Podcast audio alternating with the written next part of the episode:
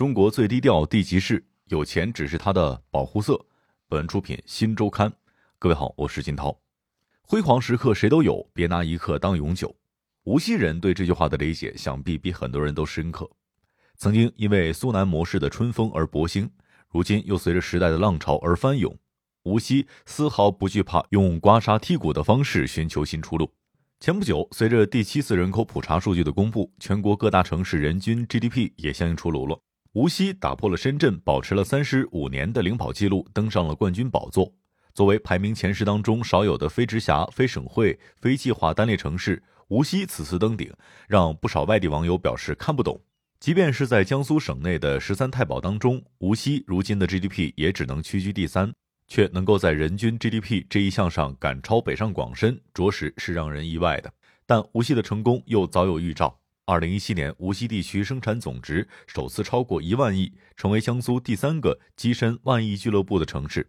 同年，无锡诞生了首家营收超千亿级别的企业——海澜之家，用中国万分之五的土地，生活了千分之五的人口，创造了中国百分之一点二的 GDP。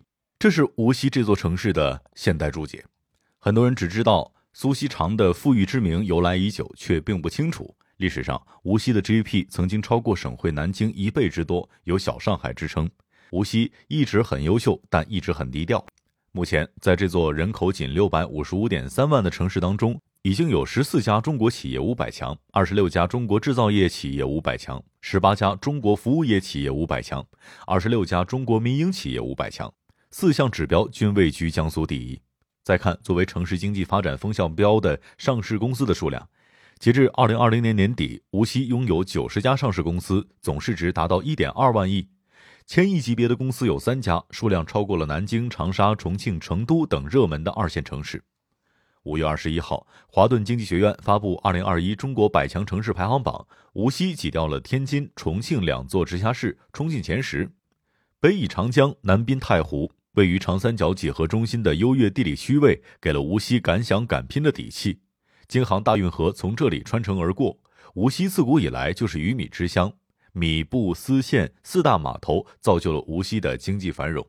在丰厚的商业底蕴和强力的改革护航之下，以苏锡常三市为代表的苏南地区杀出一条农村工业化的血路。一九八九年，苏南乡镇企业创造的价值在农村社会总产值当中已经占到了百分之六十。二零零三年，苏锡常三市下辖九个建制县全部挺进全国百强县名单。然而，任何城市的前行之路都不可能一帆风顺。无锡的经济奇迹背后，也悄悄埋下了日后产业结构失衡的伏笔。九十年代前后，无锡重工业得到了较快的发展。到二零零七年，重工业比例已达百分之七十六，工业结构重型化，高端制造业薄弱，转型升级压力大。最典型的案例是无锡尚德的破产重组。作为曾经的四大全球光伏企业之一，中国光伏行业绝对的老大哥，无锡尚德太阳能电力有限公司的股价在二零零八年一度上升至九十美元大关。但随着二零一一年之后，欧美对光伏产业设置了诸多壁垒，尚德的外部环境逐渐趋于紧张，逐步丧失了欧洲主要市场。为了挽救这个曾经给本地带来数万就业岗位的龙头产业，无锡不可谓不支持，政策补贴、资金支持，甚至划拨土地建设产业园区，但最终都没能够挽救本地光伏产业的颓势。对于普通无锡人而言，很少有人在意小上海的虚名，也很少有人均 GDP 全国第一的优越感。家乡在他们的眼中，更像是一座极其宜居、适合养老的小镇。阳山水蜜桃、甘露青鱼、太湖三白，无锡人绝对不会在吃这件事情上亏待自己。二零一八年四月，滴滴、美团和饿了么发起了外卖优惠混战，首选地就是无锡。江苏省第一家 LV 的专卖店、第一家 Apple Store 也都选在了无锡，证明无锡在消费力上一直被青眼相待。这座城市的人懂得花钱，也懂得生活。红豆集团、海澜集团在此发家，做大做强。脑白金和黄金搭档从这里走出，成为早年中国电视广告业的传奇产品，这都是无锡在服装纺织业、医药制造业积蓄深厚的佐证。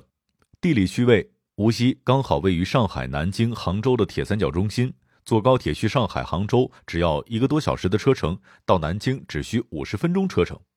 毫无疑问，为居民提供最适宜的居所是城市能够给予我们的终极价值。有趣的是，隔壁的苏州也曾经入选中国最宜居城市榜单，也和无锡一样以经济发达著称。而这两座城市所面临的瓶颈，在很多时候也相似，普普通通的地级市身份。榜单公布之后，有本地人冷静地进行过分析，无锡人均 GDP 之所以能够成为全国第一，一方面和本身的工业发展分不开。另一方面，也要归功于人口并不多。根据第一财经对全国四十二个重点城市的人口净流入情况的梳理，截至二零一九年，无锡净流入人口一百五十六点三二万。作为对比，深圳的净流入人口为七百九十三点一七万，是无锡的五倍。可以说，很多无锡人都是被宏观经济数据给平均了。虽然无锡二零二零年的人均 GDP 已经达到了十六点五八万元，超过两万美元的发达国家门槛。但是居民可支配收入只有五万七千五百八十九元，这一数字当然并不低，但和周边突破六万元大关的苏州、杭州和南京相比，无锡对于外来人口的经济吸引力就略显暗淡了。归根结底，很大程度上还是相对较低的收入和相对偏高的消费水平，并不出众的平均工资，消费水平却不比南京、苏州低多少。一个从外地来到长三角的青年，很容易会用脚投票。作为曾经苏南模式的两大排头兵，苏州和无锡常常被人放在一块儿来比较。近些年，两座城市也在不断的比较之中，逐步调整城市坐标，竞争又共赢。苏州的 GDP 在一九九七年就已经超过了南京。二零一一年，苏州 GDP 突破万亿大关，比南京早了五年，比无锡早了六年。无锡也在不断的奋起直追。二零二零年也是无锡重大产业项目招引成绩最好的一年。累计引进五十亿元以上的项目三十三个，科技贡献率由百分之六十三升至百分之六十六，保持全省第一。